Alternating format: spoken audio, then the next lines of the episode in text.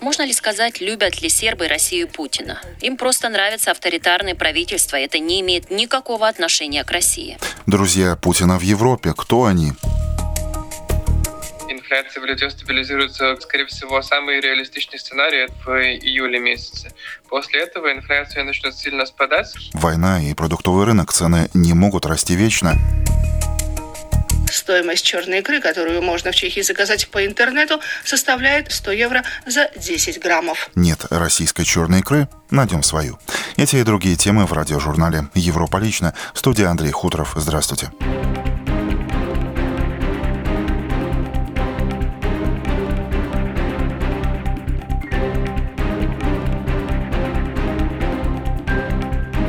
Пока Европа поддерживает и оказывает помощь Украине, Сербия традиционно сохраняет тесные отношения с Москвой.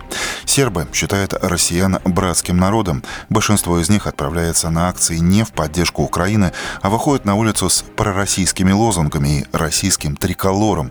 Таким увидели Белград наши коллеги с Deutsche Welle. Они чествуют Владимира Путина. Сербские националисты собираются на автомарш в Белграде, перенимая лозунги президента России –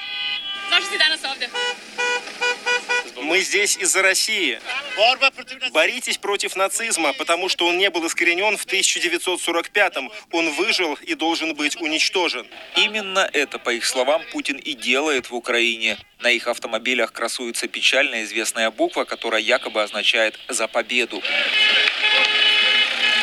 Небойша Радулович, как и большинство сербов, ненавидит этих националистов и ненавидит войну он близок к России и воспринимает НАТО как угрозу. Небойша был еще ребенком, когда бомбили его родной город во время войны в Косово. Мне тогда было 14, я учился в восьмом классе, и вместо того, чтобы думать о том, куда дальше поступать, мы были вынуждены выживать под бомбежками. До сих пор в центре Белграда стоят руины, напоминающие и ему, и всем остальным о войне. По словам Небойши, Бомбы разрушили не только дома и мосты.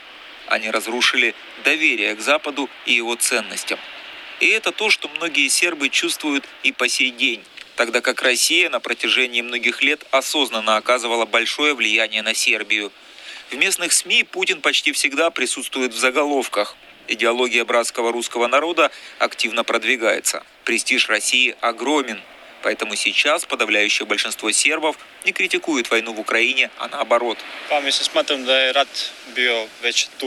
Я уже давно знал, что война неизбежна, но Запад лицемерит, особенно его СМИ, освещающие войну.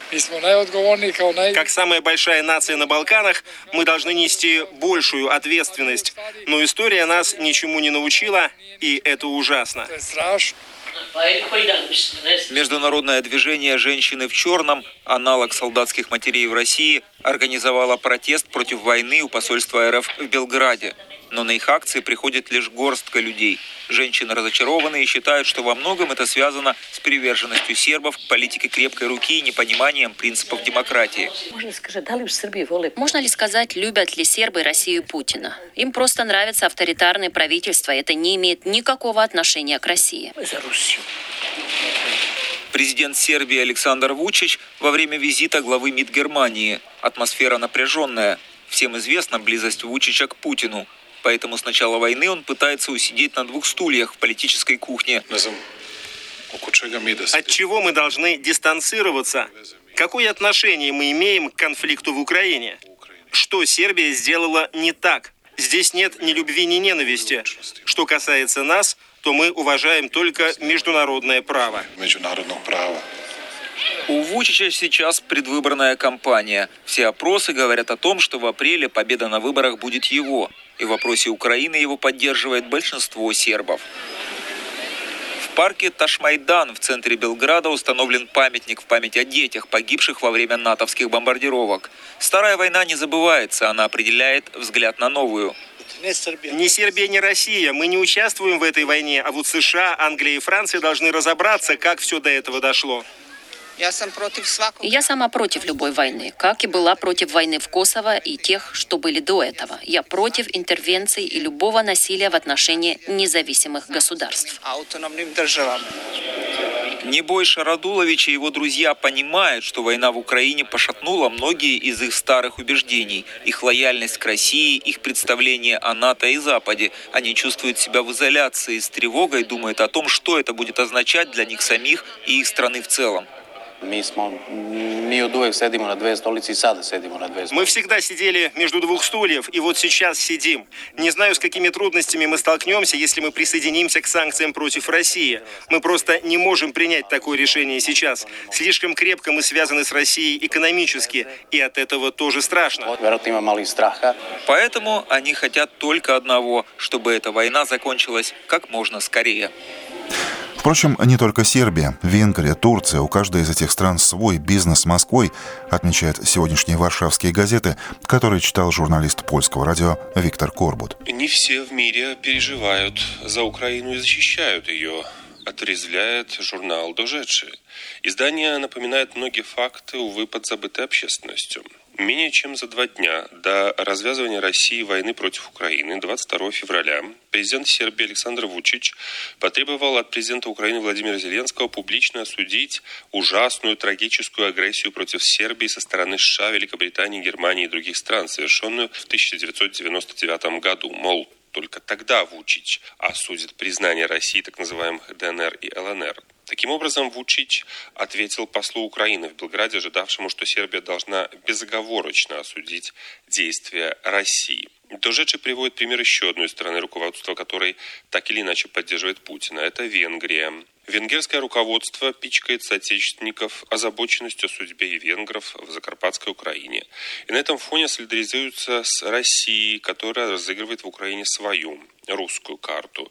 На этом фоне, отмечает Дожедши, Венгрия сделалась полностью зависимой от российского газа. И согласно соцопросам, проводящий данную политику премьер-министр Венгрии пользуется поддержкой 66% населения своей страны. Парадокс ситуации, отмечаемый Дожечи, что Венгрия принимает беженцев из Украины. Еще одна страна с особым путем – Турция. Она стоит двумя ногами в НАТО и в то же время пожимает руку Путину. Но здесь ничего удивительного.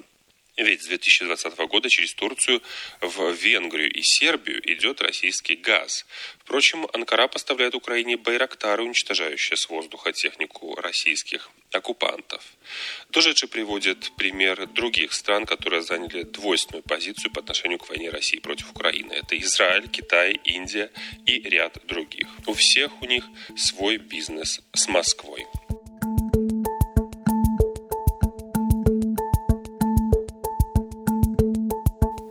Война и экономика. Свою цену вопроса может назвать каждый из нас, видя, насколько подорожали, например, продукты или дизель для автомобиля.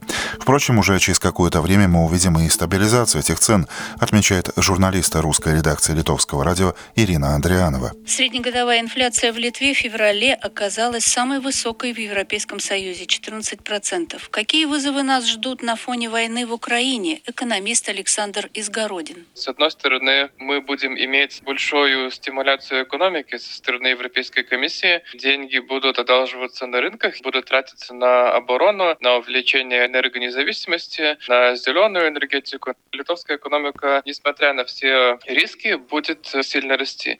С другой стороны, цены, скорее всего, будут расти и дальше. То есть инфляция, скорее всего, останется довольно-таки высокой на протяжении следующих нескольких лет.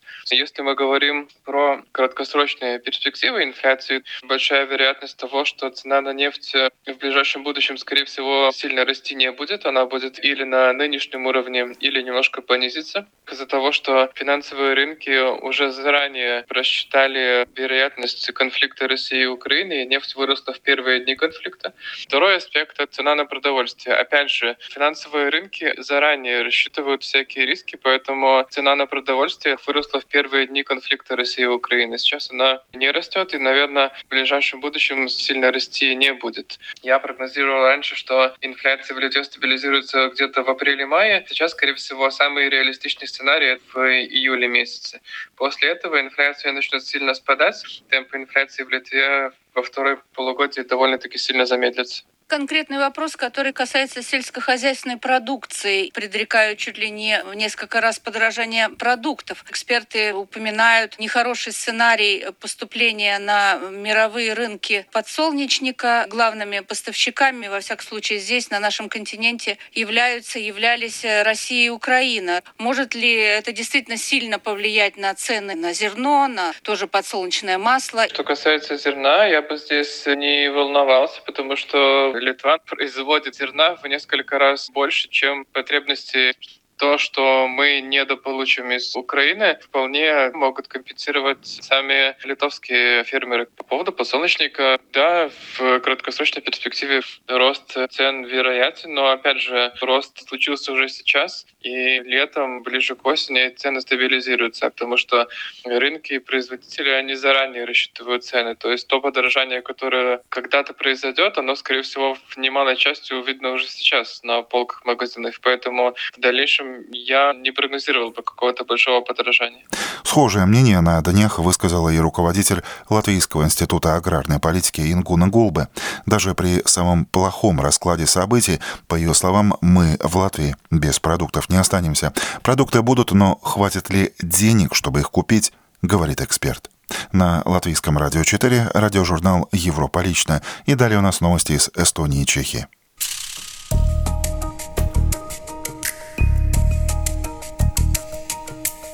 Поиск жилья – это один из самых больших вызовов, с которым сталкиваются украинские беженцы в соседней Эстонии. Из-за языкового барьера, дороговизны и недостатка предложений на рынке недвижимости дело это совсем непростое. И тем не менее варианты есть, рассказывает ведущий актуальной камеры телеканала ЭТВ Олег Лощин. Олесе, беженки из Днепропетровской области, найти съемную квартиру помогли знакомые. Найти было тяжело, во-первых, эм, многие не хотели именно украинцам снимать, потом не хотели с детьми э, сдавать, да, как бы 320 а, евро квартира однокомнатная, да, плюс коммунальные, я не знаю, сколько это будет. То есть, ну, даже на наши украинские, это даже, мне кажется, в Киеве можно было хорошую квартиру снять. Поэтому как-то так, э, чуть-чуть потянем, а там я не знаю. Последние две недели – самое горячее время. Сейчас на 5 квартир приходится 40 э, представителей ребят из Украины. Вот, и на данный период действительно квартир не хватает.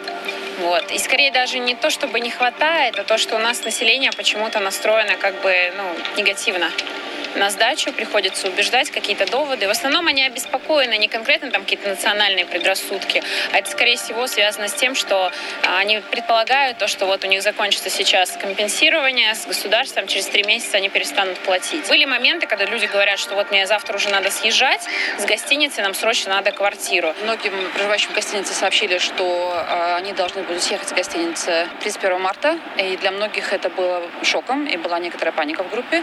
Э, понятное дело, потому что люди, у людей еще не истек тот самый месяц, на который они рассчитывали. Впрочем, затем беженцам объяснили, что их на улицу не выгоняют. Речь идет либо о переселении в другой номер, переезде в другую гостиницу или на другое место жительства. Тут можно говорить о логистических проблемах. Во многих гостиницах были забронированы номера обычными путешественниками, и проживание в номерах, которые были предоставлены беженцам, не обязательно было долгосрочным. Мы ведь обязаны учитывать предварительную бронь. Министр социальной защиты, обращаясь к беженцам, успокаивает и информирует. Ясно, что количество жилых помещений в Эстонии ограничено. Поэтому мы очертили все места проживания, принадлежащие государству и местным самоуправлениям. Будем предлагать их беженцам. Некоторые из них нуждаются в дополнительных инвестициях. Работы там продлятся больше месяца. Кроме того, люди могут заняться поиском жилья на рынке недвижимости. На следующей неделе в сотрудничестве с порталом Кинесвара24 откроется веб-страница для поиска арендного жилья. Люди смогут публиковать объявления о сдаче жилья украинцам, и беженцы смогут там их находить. Если говорить о Таллине, то самая насущная проблема – нехватка квартир. В Таллине нету столько свободных э, квартир на рынке недвижимости, сколько их сейчас нужно в соответствии с цифрами. Более 11 тысяч человек, окей, они объединены в семьи, то есть это около 5 тысяч семей, то есть около 5 тысяч э, квартир. Последний раз, когда мы проверяли, насколько я помню, э, просто на порталах было около тысячи предложений о квартирах. Даже если квартира найдена, за нее нужно платить. До сих пор нет окончательной ясности касательно пособия беженцам на арендное жилье. Министр предлагает украинцам им воспользоваться. Остается надежда на то, что боевые действия на территории Украины пойдут на убыль и негативного сценария в 50 тысяч беженцев Эстонии удастся избежать. К слову, поток украинских беженцев в Европу численно уменьшается. Это отмечает погранслужба Польши. Более того, в последние дни там же наблюдает и обратный поток. Немного, но все же украинцы начинают возвращаться назад на родину.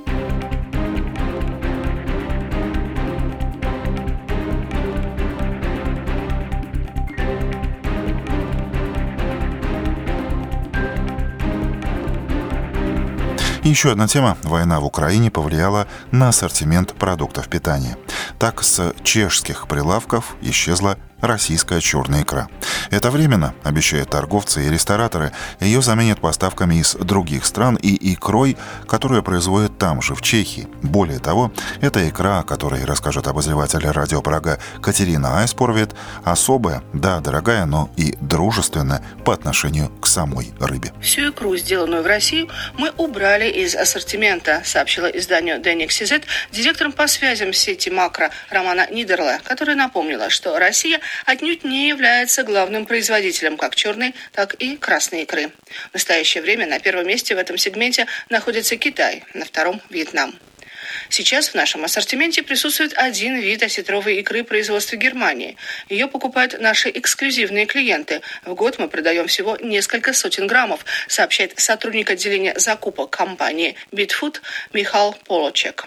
Стоимость черной икры, которую можно в Чехии заказать по интернету, составляет около 2500 крон или 100 евро за 10 граммов.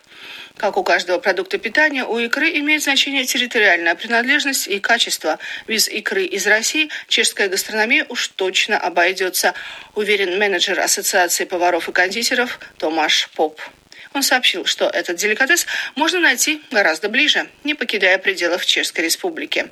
Мы используем икру Южно-Чешского университета, который первым в стране получил лицензию на производство черной икры. Она прекрасная на вкус, а кроме того, при ее получении рыба не погибает, объяснил кулинар.